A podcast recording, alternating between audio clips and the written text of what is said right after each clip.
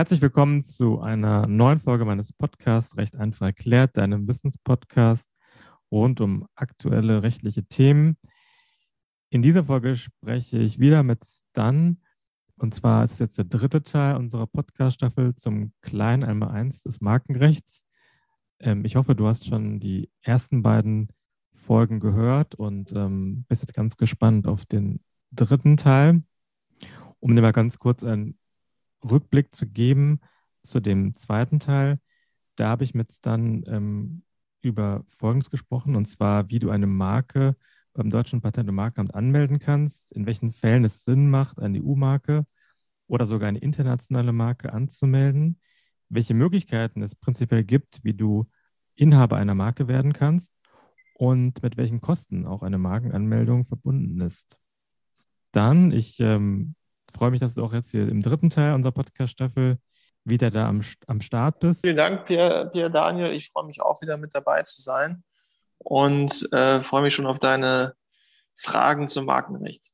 Ja, Marken sind extrem wichtig, äh, um die Produkte und Dienstleistungen eines Unternehmens bekannt zu machen. Jetzt ähm, stellt sich da natürlich die Frage, wie ich mit einer Marke Geld verdienen kann. Ist da die gängige Variante, dass ich anderen Nutzungsrechte einräume, damit diese meine Marken nutzen können?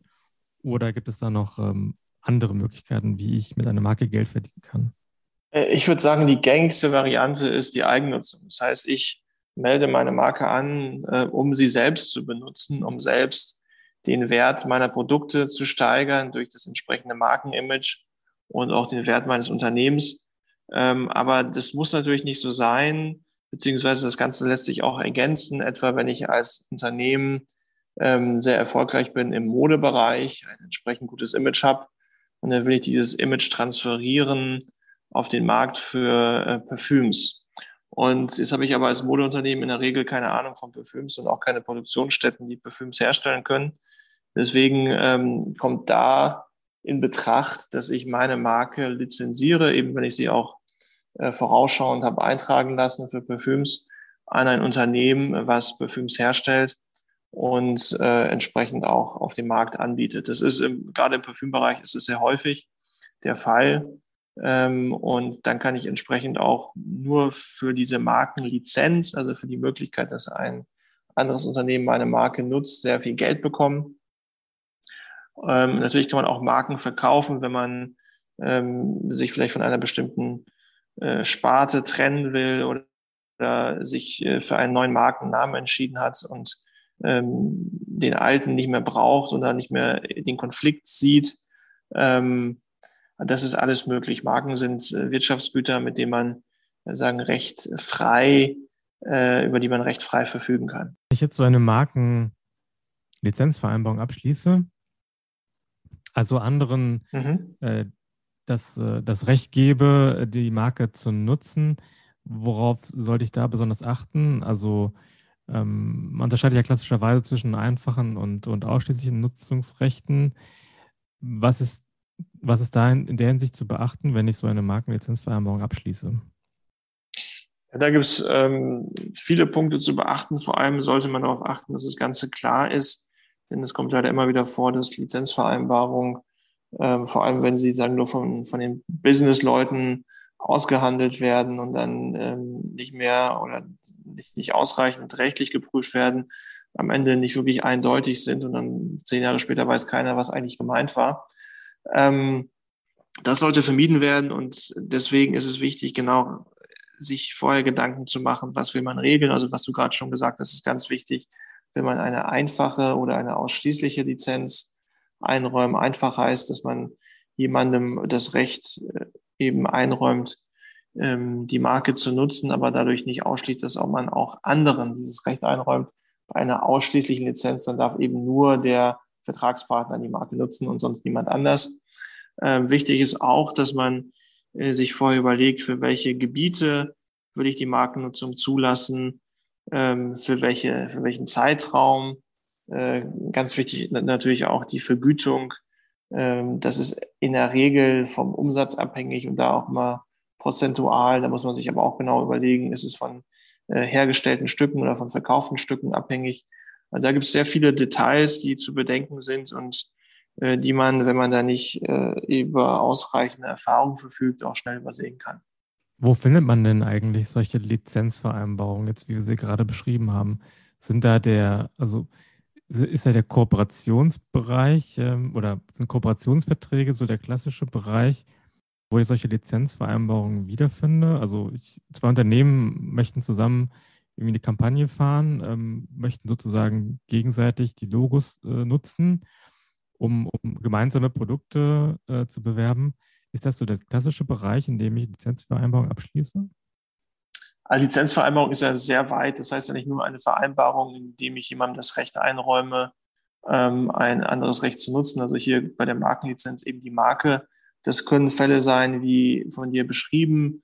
Es können auch ähm, Bestandteil eines Franchise-Vertrages, kein Lizenzvertrag sein oder eben ein, ähm, ein Lizenzvertrag, der ganz äh, für sich steht, eben wenn ich als Modeunternehmen äh, einem anderen Unternehmen das Recht einräume, meine Marke für Parfüms zu nutzen. Also die Möglichkeiten sind hier sehr weit, ähm, wo Markenlizenzverträge abgeschlossen werden können. Welche Fallstricke sind denn im Zusammenhang mit der kommerziellen Verwertung von Marken bekannt? Also man sollte, ähm, wie auch schon vorhin erwähnt, darauf achten, dass die Regelungen klar sind und ähm, nicht widersprüchlich, also wirklich ganz, ganz genau lesen. Und man muss auch einen Juristen draufschauen lassen, weil man als Rechtsleihe nicht beurteilen kann, welche Bedeutung bestimmte Rechtsbegriffe haben. Ähm, darüber hinaus soll man auch immer gucken, ähm, bestehen die Marken überhaupt, was es auch immer wieder gibt, dass Lizenzverträge abgeschlossen werden über Marken, die für bestimmte Gebiete gar nicht existieren. Das kann dann wieder kartellrechtlich sogar ein Problem sein. Und man bezahlt auch darüber hinaus Markenlizenzen für nicht existierende Rechte. Das müsste man sich auch mal genau angucken. Ähm, und man will ja vor allem nicht ähm, zu viel Geld bezahlen und dann am Ende noch Probleme mit den Kartellbehörden bekommen, äh, so dass darauf wirklich auch zu achten ist. Kommen wir mal zu einem sehr zentralen Thema, das wir auch schon in den letzten Folgen immer wieder mal angerissen haben, und zwar das Thema der Markenverletzung. Wann spricht man denn klassischerweise von einer Markenverletzung? Ja, eine Markenverletzung liegt ähm, in drei Fällen vor. Einmal bei Identität. Also ich benutze eine identische Marke für identische Waren oder Dienstleistungen. Ähm, dann der häufigste Fall, der zweite Fall ist die Verwechslungsgefahr. Das heißt, ich benutze eine Marke, die identisch sein kann, aber nicht muss, auch nur ähnlich sein kann für identische oder eben auch nur für ähnliche Waren oder Dienstleistungen, sodass ähm, die Gefahr entsteht, dass die angesprochenen Verkehrskreise diese Marke äh, mit meiner Marke verwechseln.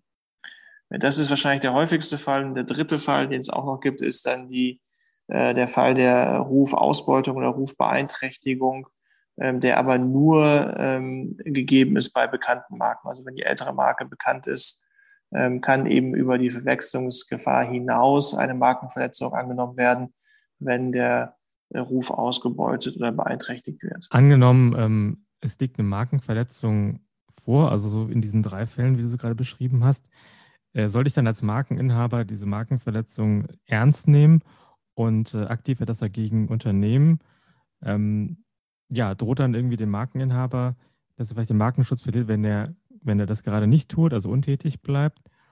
Und ähm, ja, und was bedeutet in diesem Zusammenhang noch die, die Verwässerung bzw. das Verwirken einer Marke? Also man sollte sich äh, überlegen, ob man tätig werden will und das hängt wieder von vielen Faktoren ab. Natürlich einmal von dem ganz tatsächlichen Faktor, wie sehr stört mich diese neue Marke. Es gibt immer wieder Fälle, wo rein rechtlich gesehen mit guten Argumenten eine Verwechslungsgefahr angenommen werden könnte, weil die Markeninhaber sagen, also das interessiert uns gar nicht, das ist eine völlig andere Branche, äh, völlig andere Kunden. Ähm, die Marke ist auch nicht identisch, sondern nur ähnlich. Aber de facto stört uns das nicht, auch wenn wir vielleicht vor Gericht da ähm, Unterlassungsansprüche haben könnten. Ähm, man muss natürlich auch mal mitdenken, man hat ja nicht nur Unterlassungsansprüche als Inhaber einer älteren Marke, sondern auch Schadensersatzansprüche. Und die können äh, zwischen, so grob gesagt, ein und 15 Prozent des Umsatzes ausmachen, der mit der Marke gemacht wurde. Und das kann eben sehr viel sein. Das kommt darauf an. Also wenn es ein kleines Unternehmen ist, ist es, lohnt sich das nicht, das durchzuprozessieren oft. Aber wenn die Marke sehr intensiv genutzt wurde über längere Zeiträume, kann da sehr viel Geld zusammenkommen. Und dann noch der Punkt der Verwässerung ist auch nicht irrelevant, wenn ich dulde, dass ähnliche oder sogar identische Marken genutzt werden über längere Zeiträume, dann kann das zur Verwässerung meiner eigenen Marke insoweit äh, beitragen, dass wenn ich dann mal vorgehen will gegen jüngere Marken, mir entgegengehalten werden kann, es gibt doch auf dem Markt ähm, zig andere Marken, die ähnlich sind und für ähnliche Waren genutzt werden, so dass der Verkehr äh, gar nicht mehr meine Marke als zwingend meine Marke wahrnimmt, weil er daran gewöhnt ist, dass es eben äh, zig solcher Marken äh, gibt. Ähm, also das ist auch ein Punkt, den sollte man immer bedenken und da eben nicht zu laissez-faire sein, was jüngere ähnliche Marken angeht. Was die Verwirkung angeht, da muss man sagen, ist das Markenrecht sehr freundlich. Man kann zwar für die Vergangenheit bestimmte Ansprüche verwirken, also vor allem Schadensersatzansprüche, aber für die Zukunft kann man äh, seine Ansprüche eigentlich nicht so weit verwirken, dass die dann einfach mal futsch sind. Die können zwar eingeschränkt sein durch die Verwässerung, aber ganz weg sind sie in der Regel nicht, weil sobald man aktiv wird, ist dann für die Zukunft der Unterlassungsanspruch, selbst wenn er für die Vergangenheit verwirkt war, dann wieder auferstanden von den Toten und ähm, kann entsprechend auch durchgesetzt werden. Okay, das heißt, wenn ich jetzt äh, eine Markenverletzung feststelle und äh, bleibe die ersten zwei, drei Jahre untätig, dann kann ich äh, immer noch gegen die Markenverletzung vorgehen. Also das, der, der, der Weg steht mir offen. Auf jeden Fall, ja. auf jeden Fall. Also vom ein, zwei Jahre schaden auch gar nicht aus Verwirkungsgesichtspunkten. Ähm, das heißt, so lange kann man abwarten, erstmal gucken, überlebt diese neue Marke überhaupt oder ist das Unternehmen sowieso bald vom Markt? Ähm, da hat man etwas Zeit. Welcher Instrumentenkasten ähm, steht den Markeninhabern bei Markenverletzungen zur Verfügung? Du hattest ja schon die Unterlassungsansprüche und Schadensersatzansprüche angesprochen. Sind das so die, die zentralen ähm, Instrumente, die ich äh, in der Hand habe, oder gibt es darüber hinaus noch andere Mittel? Also es, es gibt einiges, man muss unterscheiden einmal zwischen der ähm, Amtsebene, also der Ebene Eintragung der Marken. Ich kann äh, gegen die Eintragung der Marke oder die Anmeldung der Marke vorgehen. Das ist ein Punkt. Ähm, aber vor allem, was wirklich schmerzhaft ist, sind dann die ganzen Ansprüche, die dann zivilgerichtlich, also von den Landgerichten durchgesetzt werden können. Und das ist, wie du schon gesagt hast, Unterlassungsanspruch. Also ich kann dem anderen verbieten, die Marke weiter zu benutzen von heute auf morgen. Ich kann ähm, Vernichtungsansprüche auch geltend machen, also dass alle Produkte, die so gekennzeichnet sind mit dieser Marke, zu vernichten sind. Schadensersatz wäre zu zahlen für jegliche Umsätze, die mit der Marke gemacht worden sind, äh, was dann eben oft zwischen 1 und 15 Prozent des Umsatzes ist. Ähm, ich kann darüber hinaus Auskunft auch verlangen. Da muss dann der Verletzer mitteilen, äh, wie er die Marke genutzt hat, äh, wie viel Werbung er für diese Marke ähm, gemacht hat. Und ich habe Rückrufansprüche darüber hinaus. Also wirklich sehr, sehr weitgehende Ansprüche und die können äh, nicht nur im Hauptsacheverfahren durchgesetzt werden, sondern auch im Eilverfahren. Das heißt, ähm, es kann einem wirklich innerhalb weniger äh, Wochen oder im, schlimmsten Fall aus Sicht des Verletzers betrachtet, äh, innerhalb weniger Tage ähm, eine einstweilige Verfügung, in, Verfügung ins Haus segeln, in der dann eben diese ganzen Verbote ausgesprochen werden, wie Unterlassung ähm, und in manchen Fällen sogar auch äh, Auskunft und Vernichtung, wenn es besonders eindeutige Fälle sind. Also die Möglichkeiten, Markenverletzungen durchzusetzen, sind äh, sehr weitgehend und äh, die können auch sehr, sehr schmerzhaft sein. Wenn ich jetzt ähm, einen, den Markenverletzer abmahnen will und äh, ein Abmahnschreiben aufsetze, an welche Mindestinhalte sollte ich dann denken? Man muss natürlich erstmal angeben, aus welcher Marke gehe ich vor. Äh, oft sind es auch mehrere Marken. Ähm, dann der nächste Punkt, ob man sagen schon alles offenlegt, was man weiß, was die Markenverletzung angeht, kann man sich überlegen. Ähm, manchmal ist es aus äh, Angreifersicht gar nicht so schlecht, die Gegenseite noch etwas im Dunkeln zu lassen, ähm, um auch zu gucken, wie die Gegenseite reagiert, weil wenn man dann gleich sieht, ähm, die, die lügen ein, ähm, ab dem ersten Erwiderungsschreiben an, kann man entsprechend dann auch äh, härtere Bandagen auffahren oder das auch offenlegen, dass man weiß, dass man angelogen wurde und hat dann darüber ähm, äh, ein besseres Standing in Verhandlungen. Also das kommt wieder sehr auf den Einzelfall an. Okay, das heißt, äh, das mildere Mittel vor diesem Abmahnschreiben wäre erstmal ja, ein Schreiben, ein Informationsschreiben und äh, erstmal, erstmal anfragen, äh, wie man das zu verstehen hat? Oder also, dass jetzt so eine Marke, eine Marke verwendet wird, die meiner sehr ähnlich ist oder identisch ist? Oder was ist sozusagen der erste Schritt? Das kann man machen. Also man, man, man kann sagen, erstmal einen netten Brief schreiben. Ähm, es, es, hier kommt es auch wieder sehr darauf an. Also wenn die Marke schon benutzt wird, dann mahnt man in der Regel sofort ab. Wenn es um eine Markenanmeldung geht, dann führt man in der Regel das Ganze auch erstmal nur äh, vor, dem, vor dem Amt äh, und zieht es nicht sofort vor die Gerichte, sondern äh, lässt erstmal prüfen, äh, kann man sich vielleicht einigen. Man muss auch sagen, die meisten Fälle, wo es zu Konflikten kommt, kann man lösen durch ähm, Abgrenzungsvereinbarung oder einfach dadurch, dass der Anmelder der neuen Marke sein Waren- und Dienstleistungsverzeichnis einschränkt. Da hatte ich ja im ersten Teil gesagt, man muss ja Marken immer für bestimmte Waren oder Dienstleistungen anmelden. Und wenn die Marke etwa sehr, sehr breit angemeldet wurde, beispielsweise für Bekleidung in Klasse 25, und da gibt es einen Inhaber einer älteren, ähnlicheren Marke, die aber nur im Segment äh, Brautkleidung tätig ist, ähm, dann reicht es vielleicht äh, dem Inhaber dieser älteren Marke, wenn dann das äh, Warenverzeichnis insoweit eingeschränkt wird, äh, dass dann steht äh, in Klasse 25 Bekleidung mit Ausnahme von Brautbekleidung. Ähm, also so lassen sich auch sehr viele Konflikte lösen und dann muss man auch in der Regel keine Abmahnung vorher verschicken, weil man sich dann irgendwie ähm, einig wird, ohne das Ganze vor die Gerichte zu ziehen. Gibt es eigentlich einen Unterschied zwischen einem Abmahnschreiben und ähm, einer strafbewährten Unterlassenserklärung oder ist es meistens immer miteinander verbunden? Das Abmahnschreiben ist ein Schreiben, in dem man sagt, äh, wir sind Inhaber von Marke X äh, und du benutzt Marke Y, hör damit auf. Also indem man jemanden auffordert, ähm, eine Markenbenutzung einzustellen. Die strafbewährte Unterlassungserklärung ist wiederum das Mittel, äh, was benutzt werden kann vom Verletzer, um die sogenannte Wiederholungsgefahr auszuräumen. Ähm, denn wenn ich einmal eine Marke verletzt habe, selbst wenn ich dann damit aufhöre, besteht weiterhin eine Wiederholungsgefahr, dass ich dann übermorgen wieder damit anfange, die Marke zu verletzen. Das heißt, alleine aufhören, die Marke zu benutzen, reicht nicht aus. Äh, ich kann trotzdem verklagt werden. Ich kann aber dann nicht mehr verklagt werden, wenn ich eine strafbewährte Unterlassungserklärung abgebe. Das heißt, ich verpflichte mich, die Marke nicht mehr zu benutzen, vertraglich. Und für jeden Fall der Zuwiderhandlung zahle ich eine ausreichend hohe Vertragsstrafe. Ähm, und mit Abmahnschreiben wird oft diese Strafewerte und Belastungserklärung gleich mitgeschickt als Muster. Das heißt, man will es der Gegenseite einfacher machen. Die müssen nur noch unterschreiben und dann ist das Ganze auf der Unterlassungsebene schon mal erledigt. Äh, das kann man mitschicken. Das hängt auch wieder vom Einzelfall ab.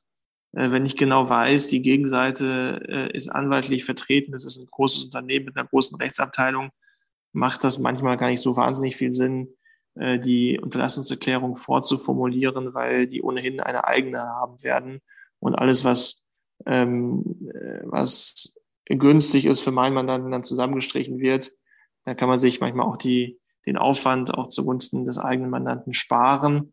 Ähm, andererseits, wenn man es mit kleineren Gegnern zu tun hat, ist es oft günstig, die, eine eigene Unterlassungserklärung vorzuformulieren, weil die manchmal ähm, einfach den Konflikt scheuen und dann die vorformulierte Unterlassungserklärung unterzeichnen, statt einen Anwalt einzuschalten, der dann wiederum eine abweichende formuliert. Welches Risiko besteht dann nochmal, wenn ich die, diese Unterlassungserklärung unterzeichne? Also dann ähm, komme ich da nicht so, lang, so leicht wieder raus oder was ist das Nee, man kommt da nicht leicht wieder raus, denn eine Unterlassungserklärung führt, wenn sie unterzeichnet wird, zu einem Vertrag.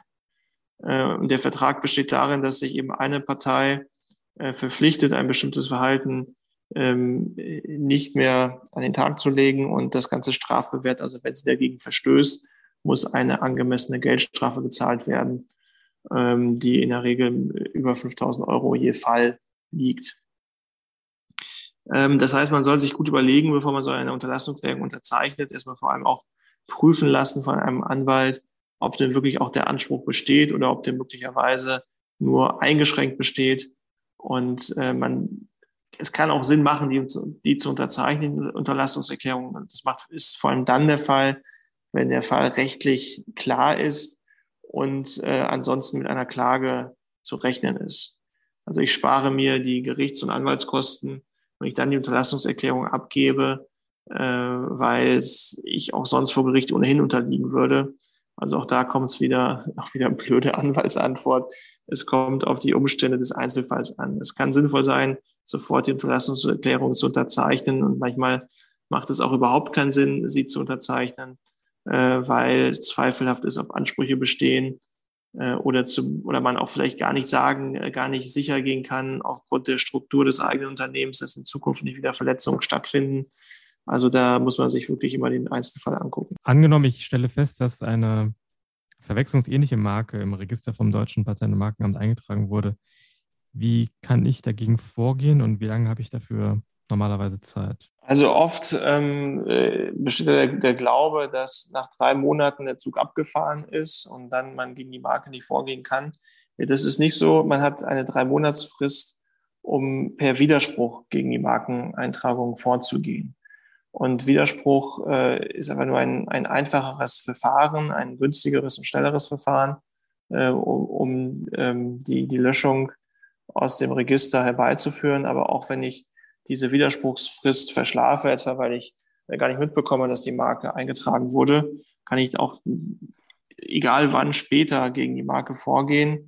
Äh, dann eben einem Löschungsverfahren, das kann ich vor dem DPMA machen, also vom Deutschen Patent- und Markenamt oder auch vor den Zivilgerichten und auch dann noch die Marke löschen lassen. Also es ist nicht so, dass eine Marke, nur weil sie lange eingetragen ist, dann ähm, safe ist, sondern eine Marke kann auch nach längerer Zeit noch angegriffen werden. Gut, dann sind wir auch schon hier am Ende unseres äh, dritten Teils unserer Podcast-Staffel angelangt.